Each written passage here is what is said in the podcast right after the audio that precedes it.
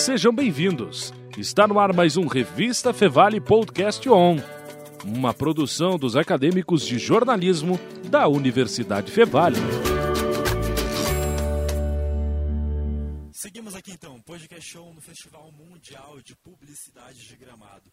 Agora para falar sobre um tema importantíssimo, que é cultura brasileira na publicidade. Para isso, estamos com Ari Nogueira, que é diretor de criação da Gana, que é uma agência de marketing e publicidade. Tudo bem, Ari? Opa, tudo ótimo. Feliz da vida estar aqui, né, podendo trocar aqui com né, uma galera que eu não, não, não me conectava facilmente, que eu sou do Rio e a agência ela meio que tem a base em São Paulo. Mas, pô, feliz de estar aqui no festival, né? O festival é importante, é um festival histórico que tem. Né? Quando comecei na propaganda, já ouvi falar, né, rápido, né, tipo, ah, tem um festival mundial de propaganda em Gramado, que tem o galo, né, tinha uma premiação que era um galo. Então sempre tive essa curiosidade de, de conhecer. Eu acho que o festival ficou parado um tempo, né, e agora que voltou e ser convidado para vir aqui falar, depois de né, 20, quase 20 anos de propaganda, foi, foi legal, foi legal, bem legal. É muito bom, né, poder reencontrar pessoas, ainda mais pessoas no, no, caso, encontrar pessoas né, que são de tão longe que talvez a gente nunca iria conhecer, né? Tá. Vamos lá, Ari. É, cultura brasileira na publicidade, cara. Vamos lá. Aí tu me diz assim, já para situar a gente no tema, qual é a luta? Eu imagino que haja um movimento, uma luta para incluir mais cultura brasileira na publicidade. Fala mais um pouco sobre isso. Sim, é, acho que a publicidade brasileira ela, ela passou muito tempo trabalhando com as mesmas mentes né, que eu entendo que né, são pessoas que, criativas, que estudaram pra caramba, viajaram o mundo todo. Mas eu acho que esse, esse tempo está tá se, se, se, acabando, se esgotando, né, dessa mesma, desse mesmo perfil né, de, de profissional né, que traz sempre as mesmas soluções. Aí chegou agora o um momento que não dá, acho que ele está batendo na porta de tanta oportunidade que o Brasil tem. As marcas entenderam isso, né, que o Brasil tem muito mais coisa para se contar do que o, a gente fazer propaganda com um olhar eurocentrado. Né? Acho que, né, pensando assim nas criações, a gente sempre. Eu trabalhei, sei lá, 18 anos nas principais agências do Brasil. Sei que cara, as agências elas criam muito olhando para Nova York, olhando para Londres, olhando para o que está acontecendo em Paris. Tudo bem, não que a gente tem que se fechar para isso. Criatividade a gente tem que beber de todas as, as fontes, né? Mas parecia que, que tinha esse, esse pulo assim, tipo, você começa na, na, na, numa criação e você tem que automaticamente já se conectar com, só com esse, esse tipo de referência.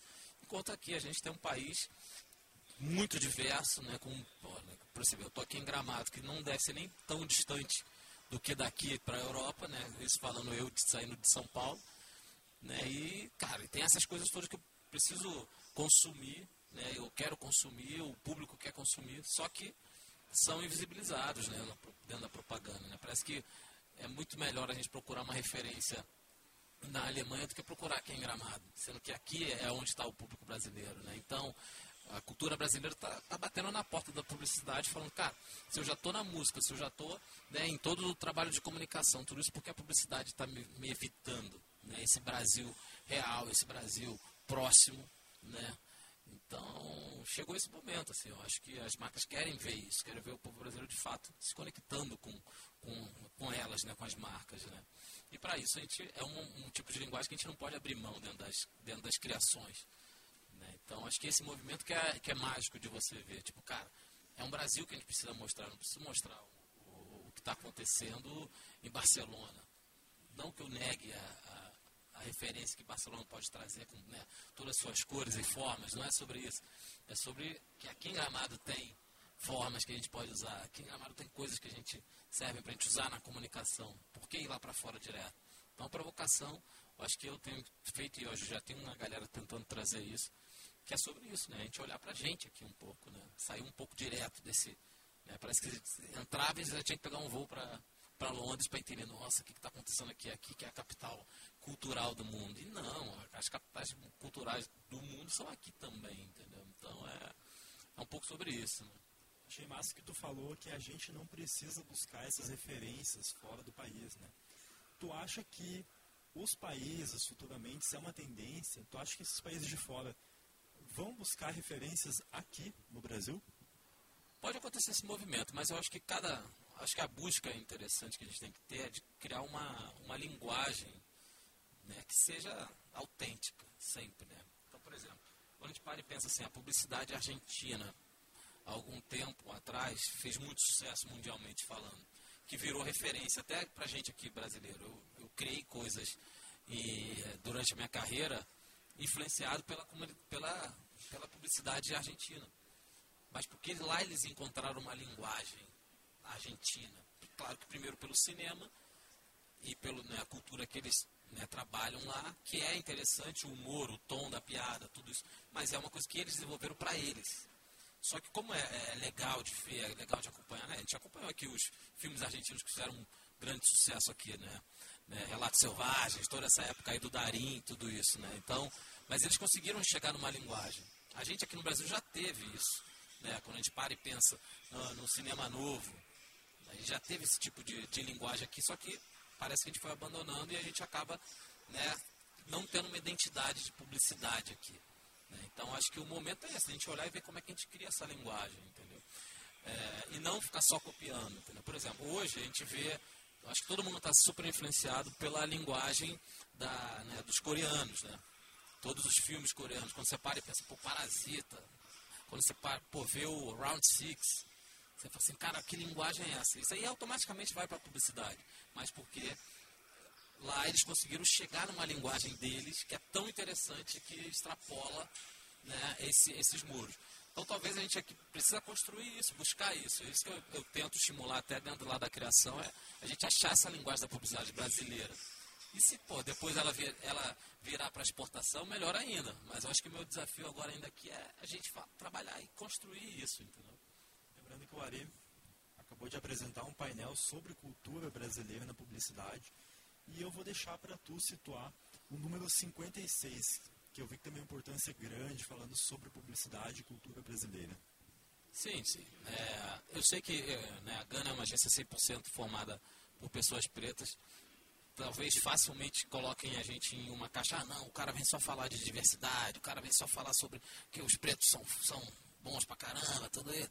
E não é sobre isso, é só porque quando a gente para e pensa que 56% da população é preta e é ignorada né, nas lideranças, é ignorada criando as coisas, que me parece que tem um, um, um erro aí, entendeu? É isso que talvez eu, o 56 eu, eu tento trazer isso aí só pra gente não, nunca esquecer de tipo, ah, não, não é que a gente manda, a gente não quer mandar, a gente não quer fazer nada, só quer, já que somos esse, esse, esse contingente grande de pessoas, por que a gente não querem escutar a nossa criação? Porque não querem ver o, o que a gente pode criar, né? Eu acho que é, e porque também, como somos também a maioria, a gente que também consome pra caramba. Se a gente for olhar número de o que a população preta consome é papo de trilhão, entendeu? Então, por ano. Isso parece que tem sido ignorado. Ah, não, vou jogar qualquer coisa para eles que eles vão comprar porque eu massifico. E não, talvez essa comunicação pode ser mais bem, mais bem desenhada, assim, né? Então, é, é um pouco mais sobre isso, assim. De, tipo... E apesar da discussão que você tenha, né? É engraçado pensar que por muito tempo, apesar desse número, né? A publicidade é de pessoas brancas, né? Assim, essa é uma discussão que hoje se tem, mas por muito tempo foi assim, né? Sim, sim. Não, sempre foi, sempre foi assim, né? A publicidade nasce assim e ignora tudo isso. Então, por isso que todos esses tipos de ideia e movimentos que estão acontecendo agora, de incluir mais gente, de trazer novos olhares, funciona. Isso que é o melhor. A gente sabia que funciona também, não só quando tem só pessoas brancas. Hoje, hoje a gente pode misturar completamente e o resultado vai ser melhor, isso eu tenho certeza. Assim. Não, é, não é falando que as pessoas brancas não são competentes ou deveriam sair desses lugares. Não é isso. Eu acredito muito na mistura, acredito, por isso que eu gostei muito quando você traz assim, é, é sobre cultura brasileira, sobre o, o, Brasil como um todo, sempre usar essa força como um todo, e não só um grupo específico também. Claro que a gente está aqui nadando, somos só 35, agora 36 pessoas presas trabalhando num mar gigantesco, mas isso não quer dizer que a gente é melhor do que ninguém, a gente só quer se misturar aqui e trazer essas, essas, essas provocações e também essas ideias e essa cultura também para o Brasil inteiro, entendeu? Então é é, legal essa, essa mudança, você vê o quanto que é potente tudo isso. Quando eu olho hoje assim nas criações, né, eu falo bastante de criação porque eu sou criativo, né, onde eu estava mergulhado esse tempo todo. Né. Então, quando eu vejo as criações muito mais diversas, eu já vejo o resultado no trabalho na hora. Assim. Pô, essa agência está melhor, né? Essa agência agora não está fazendo aquela coisa que ela sempre fez, usando a mesma receita, né? Parece que tem caminhos novos que estão sendo percorridos e, pelo que eu estou vendo, tem funcionado. Né? Então, é isso que é legal de ver. E ali, aqui no, nos painéis, né, foi falado muito sobre influenciadores, influência. Isso faz diferença na hora de divulgar a cultura brasileira, o, o influenciador que está fazendo o comercial, a publicidade? Sim, né, eu acho que a ideia do, do, influenciador como um todo, né, quando você pensa né, todo movimento de influência, né, são pessoas, né, eu entendo que né, são pessoas normais, né, teoricamente. Né. Claro que né, tem influenciador que precisa corrigir um pouco a linguagem para poder né, vender mais, tudo isso, né, para se, se adaptar. Mas a gente já compra os influenciadores pensando, cara, são pessoas normais que estão vendendo né, suas ideias, construindo, né, criando seu conteúdo. E isso já é um, um caminho de, tipo, de ser um pouco mais real. Né? Então, quando você vê qualquer tipo de influência que consegue mexer, principalmente quando você vai subindo, vai vendo né, os que têm mais, mais força, eles são muito brasileiros. A gente para e pensa olha o Whindersson. Porra, o cara é tem um Brasil ali, não precisa ser preto. Porque o que ele traz ali é uma brasilidade que é muito rica também, sabe? O tom de humor, o sotaque, o ritmo, isso tudo, talvez a publicidade tradicional nunca ia chegar perto disso, se não tivesse esse movimento de influência, também. Então, é muito, é, é mais verdadeiro. Eu acho que é isso que a publicidade está buscando, né? Claro que quando você vê um movimento inteiro, parece que, tipo, sim, cara, temos que caminhar para esse lugar, né? Eu acho muito rico esse trabalho de influência, assim. A gente, com, com um cliente lá nosso, que é agora na Quat, a gente trabalha muito com micro-influenciador, né? Bem regionalizado mesmo, cara. E esses caras que eles conseguem movimentar, mesmo pequeno, 50 mil seguidores, mas o que eles têm de influência também no lugar onde eles moram, é muito rico. Eles não abrem mão da linguagem deles, sabe? Tipo, eu não, eu não consigo brifar um, um influencer e falar assim, faz dessa maneira. Pelo contrário, eu tenho que virar e falar assim, ó, tem a minha marca, o assunto que eu tenho que passar é esse. Como é que você faz com a tua cara? Entendeu? Como é que você vai vender esse meu conceito com o seu olhar? É, personalidade. É, né? Da personalidade, exato. Aí a marca fica muito mais verdadeira, o trabalho fica muito mais verdadeiro. Diferente de quando a gente chama um ator para fazer um comercial de 30 que, cara, demora um dia para filmar 30 segundos, porque a gente tem que controlar tanta coisa ali para fazer do jeito que a gente quer. Tudo, muito bem desenhado que não fica tão natural. Né? Ou às vezes um ator para fazer um comercial sobre boleto, por exemplo, não é nenhuma crítica, pode fazer alguma, né? Sim. né? Mas assim, tem que ter essa relação, tem que ter tem essa que identificação, ter essa, né? Tem que ter essa relação, tem que ser verdade. Por exemplo, lá a gente tem também a conta de, de iFood, um pedaço da conta de iFood que é sobre entregadores. A gente foi começar com os entregadores para poder fazer, começar esse trabalho, né, que é de ressignificação de toda uma classe, sei lá, são 200 mil pessoas que hoje são tratadas que nem bicho. Né? A relação da sociedade com o entregador é, é cruel. Assim. A gente foi estudar, vem da escravidão, tudo isso. Já tinha o escravo que levava né, as coisas para as pessoas e isso veio né? Então, quem te entrega coisas assim, office boy, todo esse motoboy está sempre dentro desse mesmo lugar. E aí, a primeira coisa que eles falaram é o seguinte: pô, dá para qualquer campanha que vocês fizerem sobre entregadores, usarem entregadores reais, em vez de ser um ator. Porque quando o entregador ali que trabalha para a empresa, que leva a tua comida, tudo isso, se vê retratado como um ator, ele fala, cara, esse cara não é entregador de jeito nenhum. E é muito louco isso, né? A gente foi gravar agora na rua uma campanha e aí a gente estava andando, gravando assim na rua, e tinha um entregador real, tudo isso, que a gente selecionou lá uma galera. E aí passava o entregador na rua, tipo, e os caras xingavam a gente, tipo, tem que filmar com a gente que é de verdade. Achando que até quem a gente estava usando era de mentira, porque eles falaram assim, cara, tudo que vocês estavam construindo talvez não tinha uma identificação. Entendeu? E como a gente está fazendo essa campanha não só para a sociedade, também né, para a gente comunicar tudo que né, o iFood faz para melhorar, de melhoria para a vida deles, a gente tinha que buscar essa verdade também, entendeu? Então, para você ver, é uma coisa mínima, assim, pô, ah, mas a gente vai usar um entregador de verdade, mas ele vai atuar melhor. Não, ele tem que ser ele. Entendeu? E aí traz uma... conteúdo, né? O influenciador, claro, muitas vezes o influenciador, ele é importante porque a personalidade dele própria é uma pessoa boa, é uma pessoa ética, mas também tem essa importância do conteúdo, da mensagem, né? Sim, total, cara. Então, é essa verdade aí eu acho que não dá mais para frear na propaganda. Claro que a gente pode fazer coisas conceituais, tem marcas que né, vão fazer campanhas que né, vão passar mais um conceito do que a verdade. E está tudo certo também. Mas se a gente quiser passar a verdade, a gente tem que se aproximar do E eu não estou falando mostrar a realidade nua e crua sempre, não. Claro que pode ter um, né, um, um craft, um embelezamento das, das. Embelezamento que eu falo é né, tentar produzir uma forma menos mambembe também, né? Tipo, claro que a produção né, menor, pequena, com menos verba, funciona também, mas se, se, você tem a possibilidade de fazer algo, talvez se você quer levar uma sensação, se quer levar um, um conceito maior, você pode sair do, do desse, desse real. Não, é, não tem um problema nisso. Mas hoje eu confesso para você que eu tenho buscado muito e o que eu vejo também, o que o mercado está buscando muito é essa verdade. Por isso que também o influencer tem feito tanto diferencial no, na, nas campanhas. Né? Toda campanha que entra hoje tem que ter uma estratégia de influência, sacou? Porque a gente precisa dessa camada também de verdade, de alcance, né? tanto na linguagem quanto no alcance também. Né? Imagina, se tem alguém que tem, né, sei lá, 20 milhões de seguidores. Pô, você tem uma mídia ali que, cara, o cara sozinho vai jogar 20 milhões de pessoas para olhar a tua marca, sacou?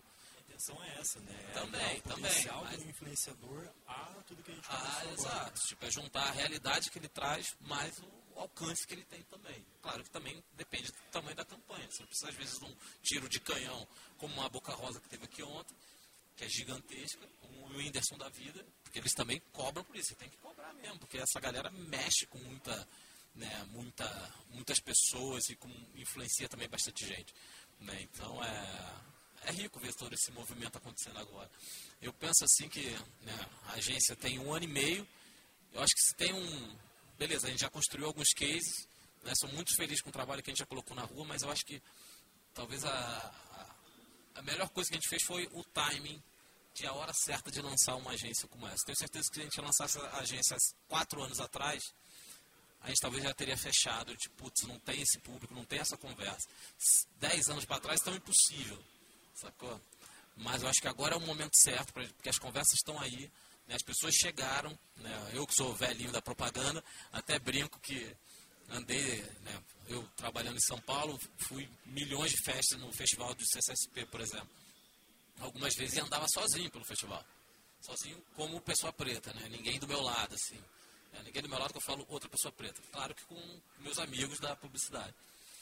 E aí teve um último, antes da pandemia, em 2019, que teve o festival e, cara, teve uma assinatura do pacto, né, teve um pacto lá no Ministério Público de São Paulo, que teve uma promotora né, do, do Ministério Público, que é a doutora Valdirene, que ela meio que chamou todas as agências e falou assim, cara, vamos fazer aqui um, um acordo para vocês contratarem mais pessoas pretas.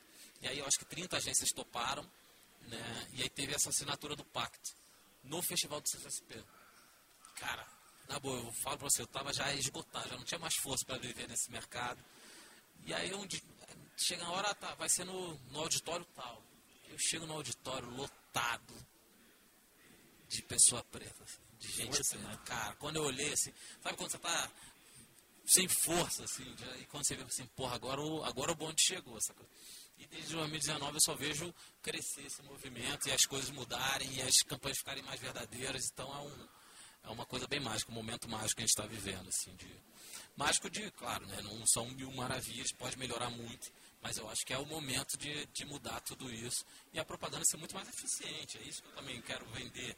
Né, a propaganda ser mais eficiente. Não é incluir pessoas por incluir. Ah, agora tem 10% é, é preto. Não é só sobre isso. É, é mudar também o negócio. A gente trabalha com propaganda, né? A gente é, né, como se diz, a gente é a ponta da lança né, de, um, de um ecossistema gigante de coisas. E eu tenho certeza que hoje ela, essa ponta da lança está mais afiada, porque temos pessoas diversas pensando coisas novas. Mais afiada tanto nos lucros, né? Ali. Exatamente. Se reflete exatamente, em também. Sim, com certeza, é muito mais lucrativo. Eu, eu tinha desenvolvido, eu tinha passado pela Cubo, uma agência que né, agora ela acabou que ela virou Soco, né, ela juntou com a Soco, lá do grupo Flag, a gente fez uma, uma campanha não, né, a gente fez uma série do Facebook, o nome é Latam Season que era sobre o poder da diversidade nos negócios. Então era tem um Emicida, tem um montão de galera fera pra caramba, Vivi Duarte, tudo isso. E o, o impressionante era o seguinte, era tentar convencer qualquer dono, né, VP, qualquer CEO de, de empresa, que, cara, é o caminho certo, é a diversidade. Mas que no ruim, no ruim mesmo, você não acredite que você seja o, cara mais preconceituoso, preconceituoso do mundo. Mas ele te mostrava que até, tipo, é, no ruim, no ruim, vai te dar lucro. Porque funciona, as coisas funcionam melhor. Entendeu? Então quando você espreme ali, você fala assim, cara, não, não quero porque eu sou racista mesmo. Não quero botar gente preta, não, ou então sou, sou contra outro tipo de, de maioria minorizada. Mas ali o, o, o esse Latam Season, né, um super sério do, do Facebook que a gente fez, vai te provar, tá, tudo bem, mesmo se sendo tudo isso, se você olhar para o teu dinheiro, você vai se dar bem também. Porque aqui, então não tem mais desculpa, sacou? não tem como, ah não, acho que não. Claro que eu entendo que tem comunidades, por exemplo, até vi aqui em Gramado, era curioso para mim, que eu queria entender como é que funciona uma comunidade que talvez tenha muito menos pessoas pretas do que no Rio de Janeiro, sacou? E, então, sei lá, eu entendo total que se tem um, um público menor em algum lugar, localizado, é sobre isso, é diferente, tudo bem. Você chega aqui, essa é a população daqui de Gramado, 90% foi de pessoas brancas, 95% foi de pessoas brancas. Pô, não tem como eu falar assim, cara, eu tenho que comunicar para os 5%. Só. Não é só sobre isso, entendeu? Tipo, claro que eu sei que pessoas pretas vão criar coisas também boas de qualquer forma, mas entendo que tem alguns recortes que a gente pode considerar. Assim, pô, mas aqui é é tal coisa, aqui é em tal lugar, é diferente, pô, sei lá. Você está em Salvador, está no bairro da Liberdade. Porra, quase todo mundo preto ali. Então, como é que você não vai essa, essa força para vender para essa galera, entendeu? Então, é muito mais sobre a gente olhar todo esse, esse Brasil aí verdadeiro, entendeu?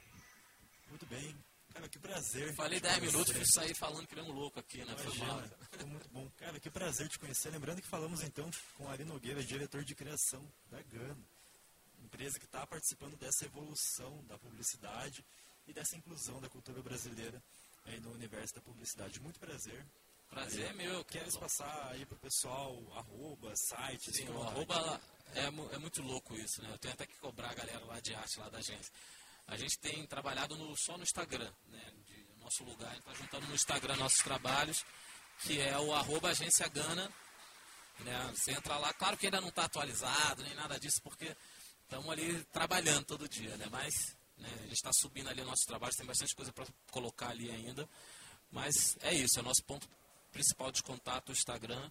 Né, site a gente pensa, tá, beleza, um site, né? Vamos fazer um dia, mas o Instagram ali eu acho que é onde acontece muita coisa, onde a gente entra em contato com os influenciadores também, é direto ali o primeiro contato também. Ah, estamos vendo o teu trabalho, então é bom que eles já veem também o que a gente está construindo. Então, estamos com essa mente aí um pouco de sair do formato também clássico de, ah, tem que ter o site, tem que ter não sei o que, o, o e-mail de contato. Tudo bem, beleza, a gente tem, pode ter, mas vamos tentar fazer diferente. A gente é uma agência de 2021. Né? Eu tenho que criar coisas novas. Eu não posso estar no mesmo modelo que todo mundo sempre fez, porque são agências antigas. Né? Então tenho que. Acredito que tem que, ser, tem que ser atual e pensar coisas novas mesmo.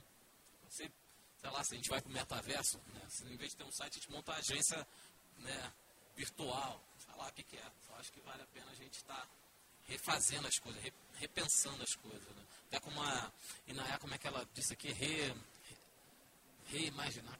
Pô, agora eu vou esquecer. O, ela trouxe um termo que é bom, né? Que é a gente tentar já, já ver de uma forma diferente tudo né? que a gente recebe de informação e de desafio também dentro das agências. Legal. Então, para você que nos acompanha, vem muito mais aí do Festival Mundial de Publicidade Gramado. Valeu, abraços e até a próxima. Valeu, valeu, galera. Você ouviu o Revista Fevale Podcast On, uma produção dos acadêmicos de jornalismo da Universidade Fevale. Muito obrigado pela sua companhia e até mais.